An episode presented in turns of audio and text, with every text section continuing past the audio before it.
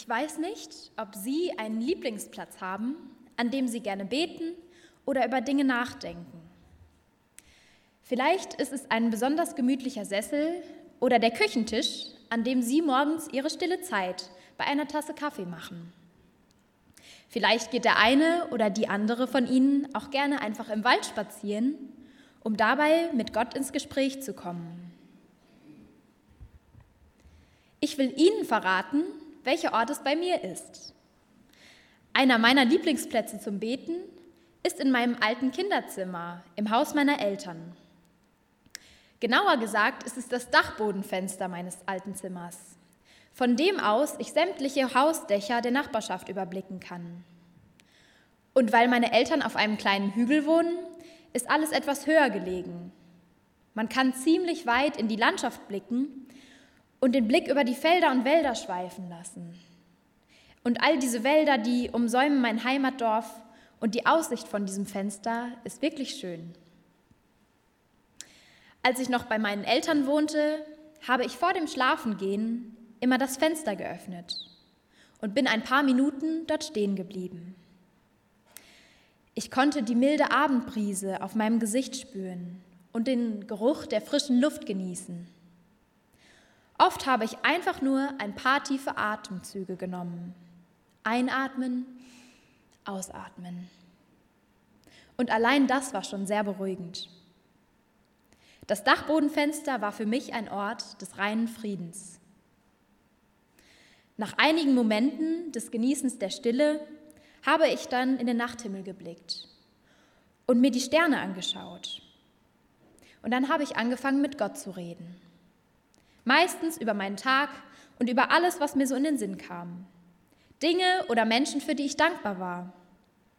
Oder Situationen, in denen ich Führung brauchte oder für jemand anderen, der Hilfe benötigte. Manchmal habe ich mir auch einfach nur ein paar Augenblicke Zeit genommen, um auf Gott zu hören, zuzuhören, ob er mir vielleicht etwas zu sagen hatte. Mein Fenster war ein Ort, an dem ich mich einfach mit Jesus unterhalten konnte. Vor allem an lauen Sommerabenden habe ich nachts oft in den Himmel geschaut und die Sterne über mir beobachtet. Und ab, ich, ab und an sah ich es dann, eine Sternschnuppe. Ich erinnere, ich erinnere mich, dass ich als Kind schon wusste, dass man sich etwas wünschen darf, wenn man eine Sternschnuppe sieht. Einige meiner Wünsche waren Dinge wie, ich wünschte, ich könnte fliegen. Oder kann ich bitte einen ganzen, einen ganzen Zoo voll mit Tieren bekommen? Ja, obwohl ich inzwischen natürlich weiß, dass das ein alberner Aberglaube ist und das Leben so einfach nicht funktioniert, hat es trotzdem Spaß gemacht, heimlich von etwas zu träumen und zu hoffen, dass es wahr würde.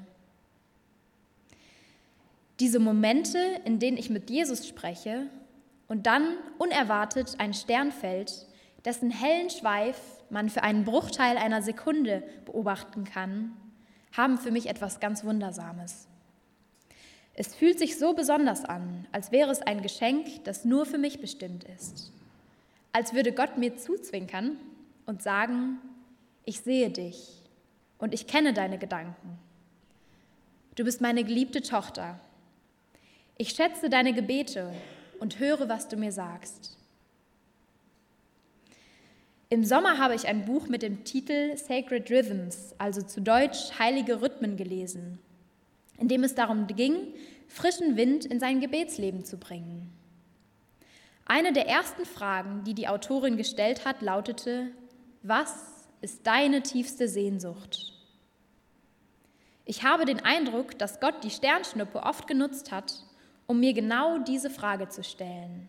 Jana, was ist deine tiefste Sehnsucht? Wenn ich über diese Frage nachgedacht habe, hat sie mir geholfen und mich dazu befähigt, genau das vor Gott zu bringen, was wirklich in meinem Herzen vor sich geht. Deshalb möchte ich heute Morgen jedem von uns diese Frage stellen. Was ist Ihre tiefste Sehnsucht? Was ist die eine Sache, um die Sie Gott bitten würden? Wir wissen, dass Gott kein Wunschbrunnen ist, an den wir nur dann herantreten, wenn wir um etwas bitten wollen so als wäre Gott der Weihnachtsmann oder ein Wunschautomat. Doch selbst Jesus hat den Menschen diese Frage gestellt. Im Neuen Testament, in Markus 10, Vers 51, kommt ein Blinder zu ihm und Jesus fragt ihn, was willst du, dass ich für dich tun soll? Jesus fragte also im Wesentlichen, wonach sehnst du dich? Nehmen wir uns einen Moment der Stille, um über diese Frage nachzudenken. Wonach sehnen Sie sich?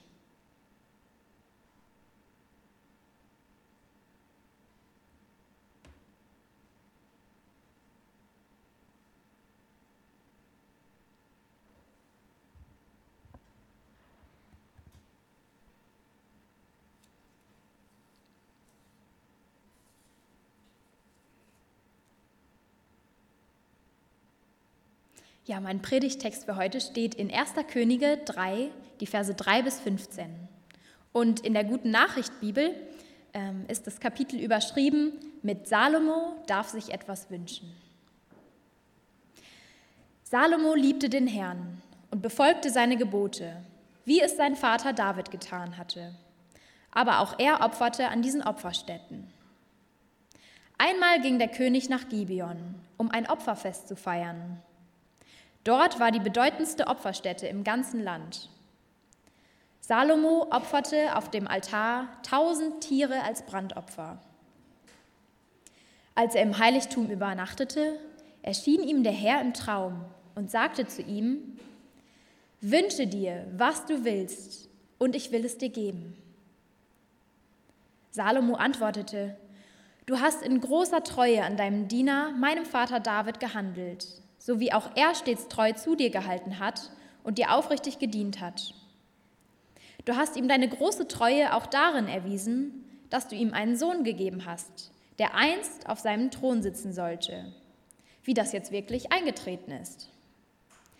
Herr mein Gott, du hast mich, deinen Diener, anstelle meines Vaters David zum König gemacht. Ich bin noch viel zu jung und unerfahren und fühle mich dieser Aufgabe nicht gewachsen. Und doch hast du mir das Volk anvertraut, das du dir erwählt hast. Und ich trage die Verantwortung für so viele Menschen, die niemand zählen kann. Darum schenke mir ein Herz, das auf deine Weisung hört, damit ich dein Volk leiten und ein gerechtes Urteil sprechen kann. Wie kann ich sonst dieses große Volk regieren? Dem Herrn gefiel diese Bitte. Deshalb sagte er zu Salomo, Du hättest dir ein langes Leben oder Reichtum oder den Tod deiner Feinde wünschen können. Stattdessen hast du mich um Einsicht gebeten, damit du gerecht regieren kannst. Darum werde ich deine Bitte erfüllen und dir so viel Weisheit und Verstand schenken, dass kein Mensch vor oder nach dir mit dir verglichen werden kann. Aber auch das, worum du mich nicht gebeten hast, will ich dir geben. Ich werde dir Reichtum und hohes Ansehen schenken sodass zu deinen Lebzeiten kein König, kein König sich darin mit dir messen kann. Ja, und wenn du meine Gebote so treu befolgst wie dein Vater David, dann schenke ich dir auch ein langes Leben. Als Salomo erwachte, merkte er, dass der Herr im Traum mit ihm gesprochen hatte. Ja, um den Kontext dieser Verse zu verstehen, werfen wir erstmal einen kurzen Blick auf das, was vorher passiert ist. In voranstehenden Kapiteln erfährt man, dass Salomos Vater David ihm die Aufgabe übertragen hat, nach Davids Tod das ganze Volk Israel als neuer König zu regieren. Und das, obwohl Salomo der jüngste Sohn Davids war. Er übertrug David oder er, äh, David übertrug ihm diese Verantwortung. Wir können also sofort erkennen, dass Salomo etwas Einzigartiges, etwas Besonderes an sich hat Salomos Vater hat es erkannt. Und es ist wichtig, dass auch wir es erkennen. Und, und warum jetzt? Was macht gerade Salomo so besonders? Wir erfahren, dass er nicht nur ein auserwählter, mächtiger König mit großer Macht ist, sondern auch ein treuer und gottesfürchtiger Mann, der dem Herrn Gehorsam leistet. In Vers 3, da heißt es, Salomo liebte den Herrn und befolgte seine Gebote, wie es sein Vater David getan hatte. Es scheint, als ob Gott mit Salomo zufrieden war, denn im nächsten Vers, in Vers 5, da heißt es dann, zu Gibeon erschien der Herr Salomo in der Nacht im Traum. In alttestamentlichen Zeiten galten Träume bekanntermaßen als ein häufiger Kanal der göttlichen Offenbarung. Das wissen wir zum Beispiel aus der Geschichte von Jakob, der mit Gott ringt, oder auch von Josef, der die Träume deuten konnte und so den Menschen und dem Pharao half, zu verstehen, was Gott ihm sagen, ihnen sagen wollte. Und in diesem Traum spricht Gott sehr direkt zu Salomo und sagt, wünsche dir, was du willst, ich will es dir geben. Hier gewährt Gott Salomo nicht einfach eine kleine Bitte, so nach dem Motto, ach, wenn du magst, dann kannst du dir gerne auch etwas von mir wünschen. Nee, er stellt ihm eine direkte Aufforderung. Gott will wirklich, dass Salomo seinen tiefsten Wunsch erkennt, damit er ihn ihm erfüllen kann.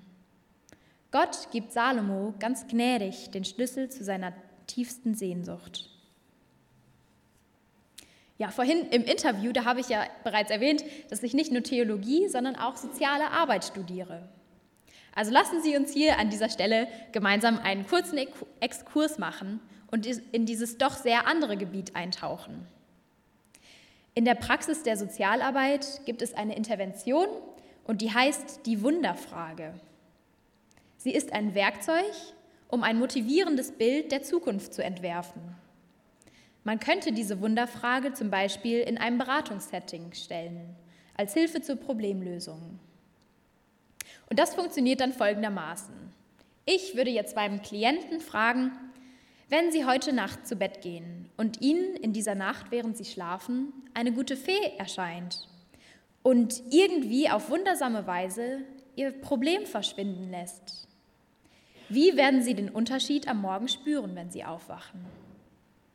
Und dann könnte ich meinem Klienten eine ganze Reihe verschiedener Fragen stellen, um das zu vertiefen und zu durchdenken. Wie zum Beispiel, wer würde es denn als erstes merken, dass Ihr Problem verschwunden ist? In welcher Weise wirkt es sich auf sie aus? Und wie würden sie sich an diesem Tag anders verhalten? All diese Fragen können dann dem Klienten helfen, sich mit dem Gedanken an eine Zukunft anzufreunden, in der das Problem nicht mehr da sein wird. Die Fragen können sogar dazu beitragen, mögliche Lösungen aufzuzeigen und vor allem den Klienten zu motivieren, eine bessere Zukunft anzustreben. Vor allem aber bringt es die tieferen Wünsche und Sehnsüchte des Klienten ans Licht.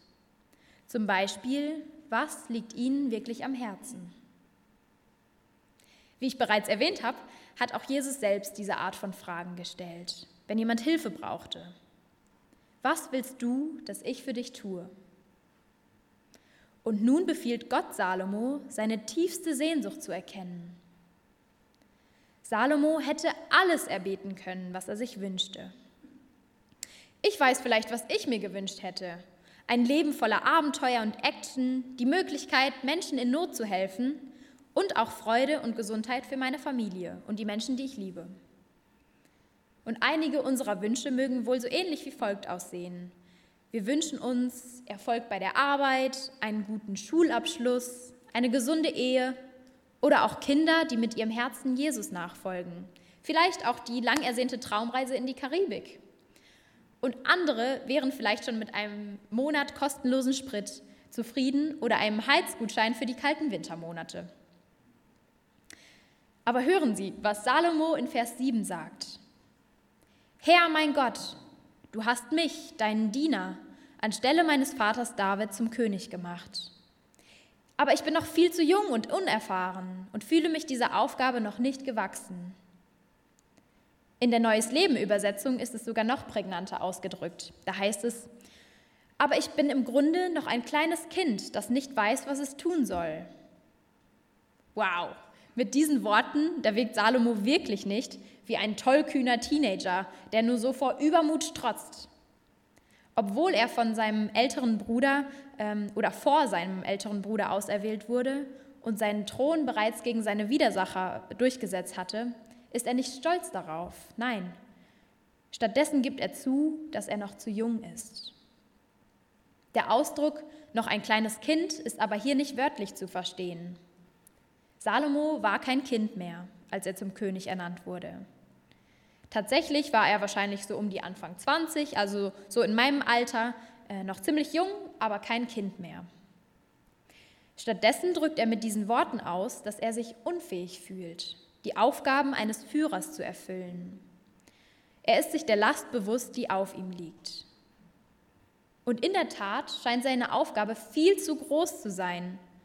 Er soll Gottes auserwähltes Volk regieren. Ein Volk, das zu zahlreich ist, um es zu zählen. Salomo hatte die Weisheit, seine Unzulänglichkeit, ja seine Schwäche vor Gott zuzugeben. Und er erkannte seine Abhängigkeit von ihm. Ja, im letzten Semester, da fühlte ich mich nicht in der Lage, für alle meine Prüfungen zu lernen. Ich sollte innerhalb von zwei Wochen neun Prüfungen schreiben. Aber wie sollte ich denn bitte schön die Zeit für all das Lernen finden? Und wie sollte ich mich gescheit vorbereiten auf so viel? Ja, und dann dieses Semester, da steht sogar schon meine Bachelorarbeit vor der Tür. Na super. Und heute, an diesem Sonntagmorgen, soll ich zu Ihnen allen predigen. Einer Gemeinde, die ich noch gar nicht so gut kenne. Ich als junge, unerfahrene Frau, die gerade mal so die grundlegenden Dinge der Theologie lernt. Was soll ich Ihnen also über Sehnsucht, über Träume und Wünsche sagen? Wie kann ich mit Ihnen über Weisheit sprechen? Ja, in welchen Bereichen unseres Lebens fühlen wir uns nicht in der Lage, die an uns gestellten Aufgaben zu erfüllen? Wo haben wir vielleicht auch das Gefühl, dass eine Last zu schwer ist, um sie zu tragen? Vielleicht ist es an unserem Arbeitsplatz, wo die Erwartungen unseres Chefs und unserer Kollegen zu hoch sind, dass sie uns drohen zu zerreißen das kann uns manchmal echt an einen Punkt der Frustration bringen. Oder wenn in der Schule oder an der Uni so viel los ist, dass vor lauter Lernen kaum noch Zeit ist zum Durchatmen. Wir haben keine Zeit mehr, uns auf andere Prioritäten zu konzentrieren. Hatten Sie schon einmal das Gefühl, dass Ihnen die Aufgaben einfach über den Kopf hinauswachsen und Sie nicht mehr hinterherkommen? Oder hat sich schon einmal jemand von Ihnen als Eltern überfordert gefühlt, die große Aufgabe und die ganze Verantwortung, die mit der Erziehung eines Kindes einhergeht, zu bewältigen? Ja, was für eine schmerzlich nachvollziehbare Aussage des jungen Königs Salomos, nicht wahr? In 2. Korinther 12, Vers 9, da sagt Paulus, in unserer Schwachheit sind wir stark. Und eigentlich ist das doch ein ungemein ermutigender Bibelvers. Aber wer von uns will schon gerne schwach sein? Und wie schwer fällt es uns dann noch, unsere eigene Schwäche auch tatsächlich zuzugeben? Salomo hatte die Stärke und Weisheit, ja die Demut, seine Schwäche vor Gott zu bekennen. Und er erkannte voller Demut seine Abhängigkeit von ihm an. Wir erfahren, dass Gott ihn mit einer großen Aufgabe betraut, aber er rüstet ihn auch aus. In der Bibel können wir sehen, dass Gott, unser Herr und König, gerne mit uns kommuniziert. Er kennt unsere Schwächen sowieso, aber ihm ist es wichtig, dass wir unsere Bedürfnisse zum Ausdruck bringen und ihm klar sagen, was wir auf dem Herzen haben, was uns wirklich auf der Seele brennt und was unseren Verstand beschäftigt. Gott möchte wirklich, dass wir ihn bitten und ihm die tiefste Sehnsucht unseres Herzens mitteilen. Und wie machen wir das jetzt? Wir sehen in der Verletzlichkeit Salomos, dass Gott das Flehen eines demütigen Fürbitters erhört, der sein Bedürfnis vor Gott eingesteht. Und Salomo erkennt, was ihm hilft. Er weiß von seiner tiefsten Sehnsucht, seinem größten Wunsch, Weisheit. Weisheit als ein umfassendes Wissen, das in die Praxis umgesetzt wird. Stellen Sie sich einen Moment lang vor, Sie wären für einen Tag lang König oder deutscher Kanzler oder Oberbürgermeister von Kassel. Um was würden Sie Gott bitten? Um Geld für die Staatskasse, mehr Einfluss, Erfolg, Macht, den Sieg über die Opposition, ein langes Leben und Ruhm bei allen Völkern und Nationen. Vielleicht auch um die Erfüllung des Traums in die Geschichtsbücher einzugehen. All diese Wünsche scheinen angemessen und verständlich für ein Staatsober Staatsoberhaupt zu sein, nicht wahr? Aber Salomo tut das nicht. Er bittet nicht um Reichtum oder um große Macht. Stattdessen bittet Salomo um ein gehorsames Herz, ein Herz, das auf Gottes Weisung hört, damit er in der Lage ist, Gottes Volk zu regieren und zwischen Recht und Unrecht zu unterscheiden. Es scheint eine merkwürdige Sehnsucht zu sein, ein recht simpler Wunsch. Oder finden Sie das nicht? In der Tat ist dies aber eine wahrhaft gottbezogene Sehnsucht.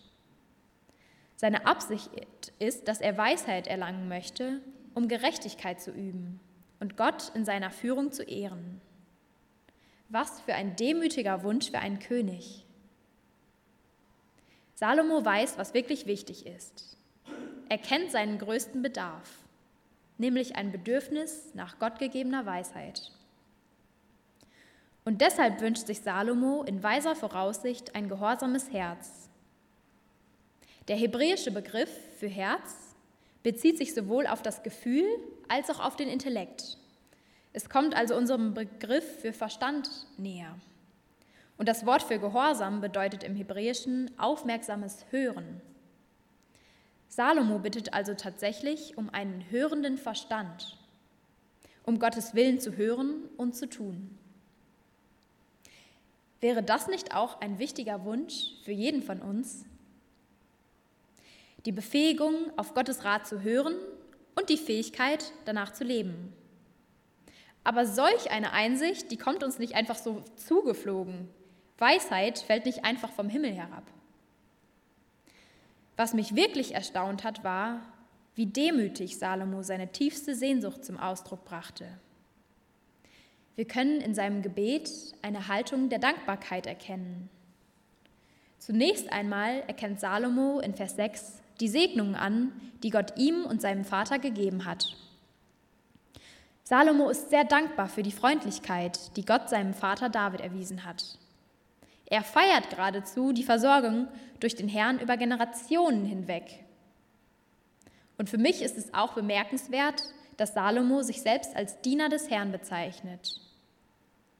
Das hebräische Wort Evet bezeichnet jemanden, der sich als gehorsam und treu gegenüber Gott oder Christus auszeichnet. Und dies zeigt die ganze Bereitschaft Salomos, Gott mit seinem ganzen Leben zu dienen. Ja, ich möchte Ihnen hier an dieser Stelle noch einen kleinen Funfact über mich erzählen. Und zwar lautet mein voller Name Jana Sophie. Mein Zweitname, also Sophie, das bedeutet die Weise. Es kommt von dem griechischen Wort Sophia und das bedeutet Weisheit. Ähm, wir kennen das Wort zum Beispiel von dem Begriff Philosophie, das heißt dann Freund der Weisheit.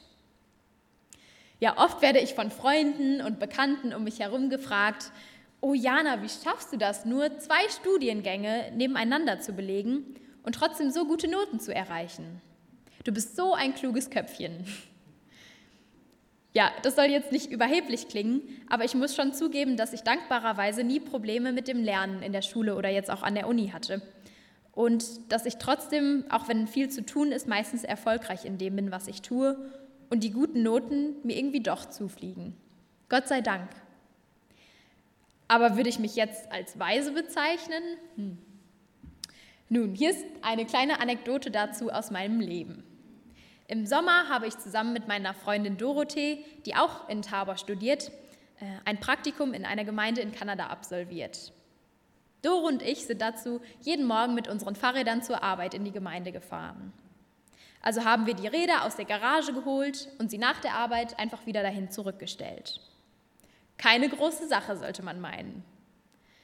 Aber jeden Morgen, wenn wir losfuhren und jedes Mal nach der Arbeit, sahen wir uns vor eine Herausforderung gestellt.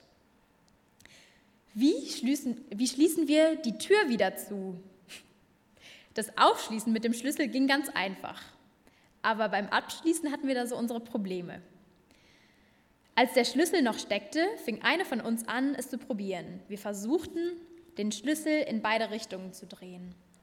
Aber es wollte komischerweise einfach nicht klappen. Doro, willst du es nicht nochmal versuchen? Irgendwie kriege ich das einfach nicht hin. Ja, aber keine von uns war erfolgreich. Und natürlich suchten wir die Schuld nicht zuerst bei uns selbst, sondern vermuteten erstmal, dass die Tür vielleicht ein bisschen kaputt oder verzogen war und deshalb so schwierig zu öffnen ging. Unser Gastvater erwähnte auch, dass es nicht die stabilste Tür der Welt sei. Und deswegen haben wir dann gedreht und gedrückt und gezogen, aber wir scheuten uns davor, zu hart vorzugehen, aus Angst, die wackelige, Kapü äh, die wackelige Tür dann doch irgendwie kaputt zu kriegen. Und mit einem etwas schlechten Gefühl ließen wir die Garagentür dann einfach meistens unverschlossen und fuhren einfach so zur Arbeit. Es dauerte eine ganze Woche, bis wir endlich um Hilfe baten. Und etwas verlegen gingen wir dann äh, zu unserem Gastvater und baten ihn, es dann uns doch zu zeigen. Und der Trick war im Endeffekt ganz einfach. Man drückt den Türknauf von der anderen Seite der Tür und dreht ihn. Und schon ist die Tür verschlossen. Aber wie sollten wir das denn wissen? Naja, wir beide, die Weisen genannt, meine Freundin heißt nämlich zufälligerweise auch Sophie mit Zweitnamen, scheiterten in den einfachen Dingen des Lebens, weil wir nicht das richtige Wissen hatten und uns die Erfahrung fehlte. Aus Deutschland kannten wir die Türen ja schließlich nur mit unseren Türklinken, wo man den Schlüssel reinsteckt und dreht und dann geht's. Und wir waren mit dem Mechanismus von Türknäufen einfach gänzlich unvertraut. Wir kamen uns wirklich vor wie Idioten. Wir dachten, als 22-Jährige sollten wir doch wohl in der Lage sein, eine Garagentür abzuschließen. Aber wir waren es nicht. Ja, vielleicht hätten wir wirklich um Weisheit beten sollen. Weisheit, das wird mit Wissen, mit Intelligenz, mit Begabung und auch mit Erfahrung in Verbindung gebracht. Aber sie ist so viel mehr als das. Wen betrachten wir als weise? Universitätsprofessoren, die belesen und sehr brillant sind, Senioren und ältere Menschen mit viel Lebenserfahrung, wie mein 90-jähriger Großvater, zu dem ich wirklich aufblicke und der mir alles über die Natur und Tiere und Pflanzen beibringen kann. Oder wie die fünfjährige Tochter meiner Cousine einmal stolz ja, zu mir gesagt hat, mein Papa ist ein Genie. Ganz bestimmt die Philosophen der Antike. Sokrates selbst beantwortet die Frage so, wenn ich der weiseste Mensch auf Erden bin, dann deshalb, weil ich eines weiß, nämlich, dass ich nichts weiß.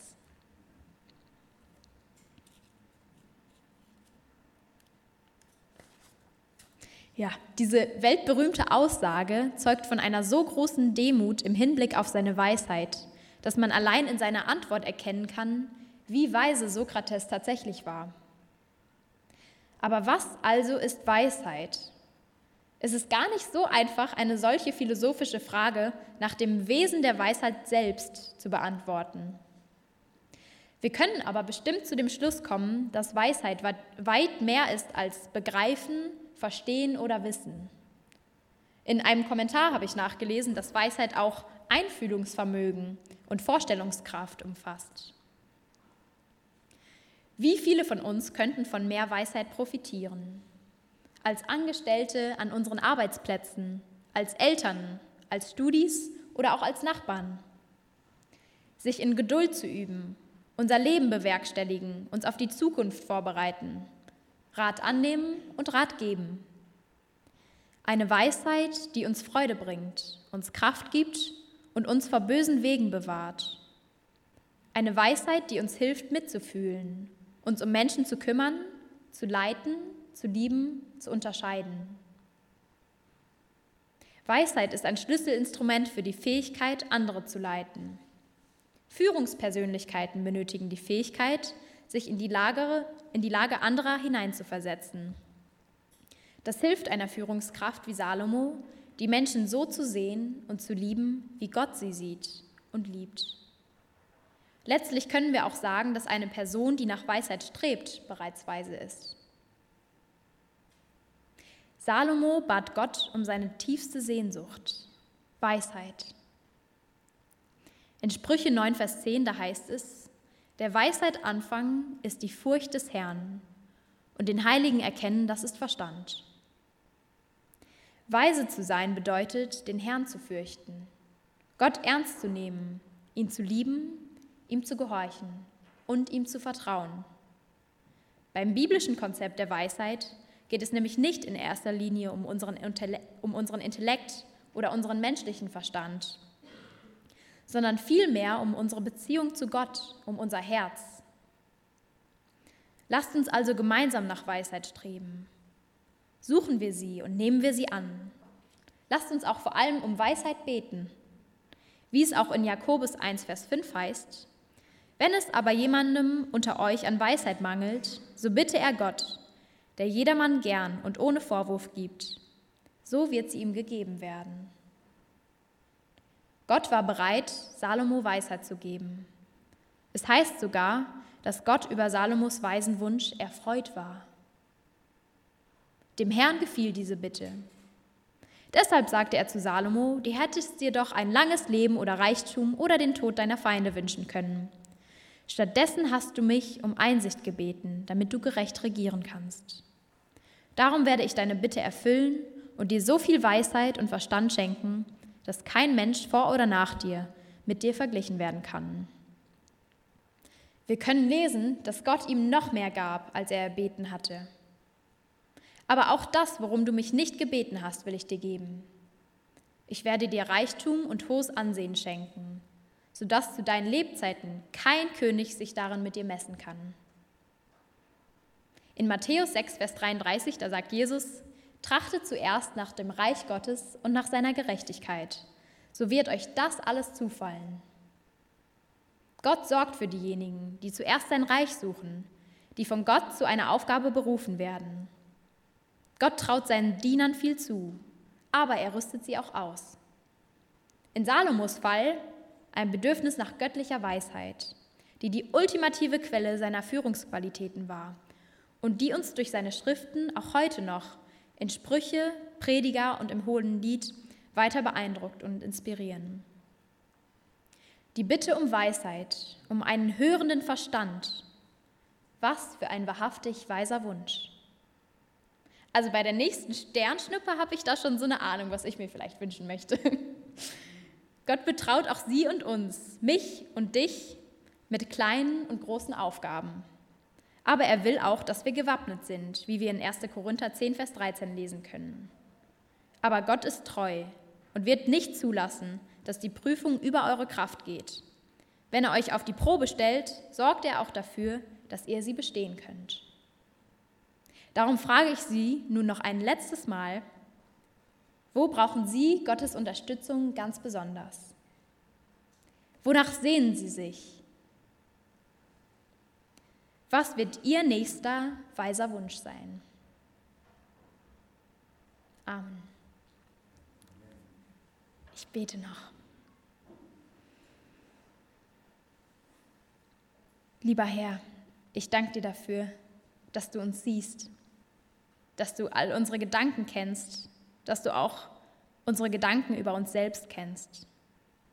Und manchmal sind wir vielleicht weiser, manchmal auch nicht so. Und du siehst, dass wir manchmal auch ja, ziemlich blöd in irgendwelche Sachen reinstolpern ähm, und hinterher merken, ach, da hätten wir doch irgendwie schlauer handeln können.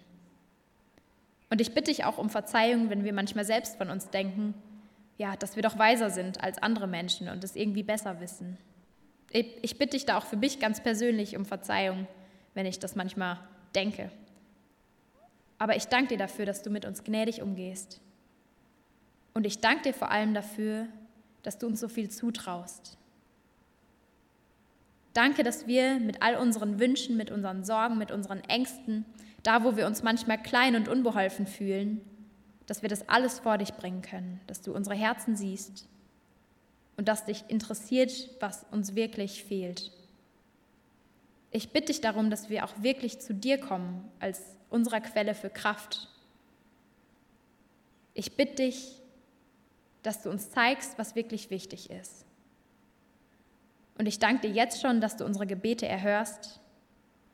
Und ich bitte dich für ein klein bisschen mehr Weisheit für jeden von uns, für die kleinen und großen Aufgaben. Danke, dass du uns begleitest. Amen.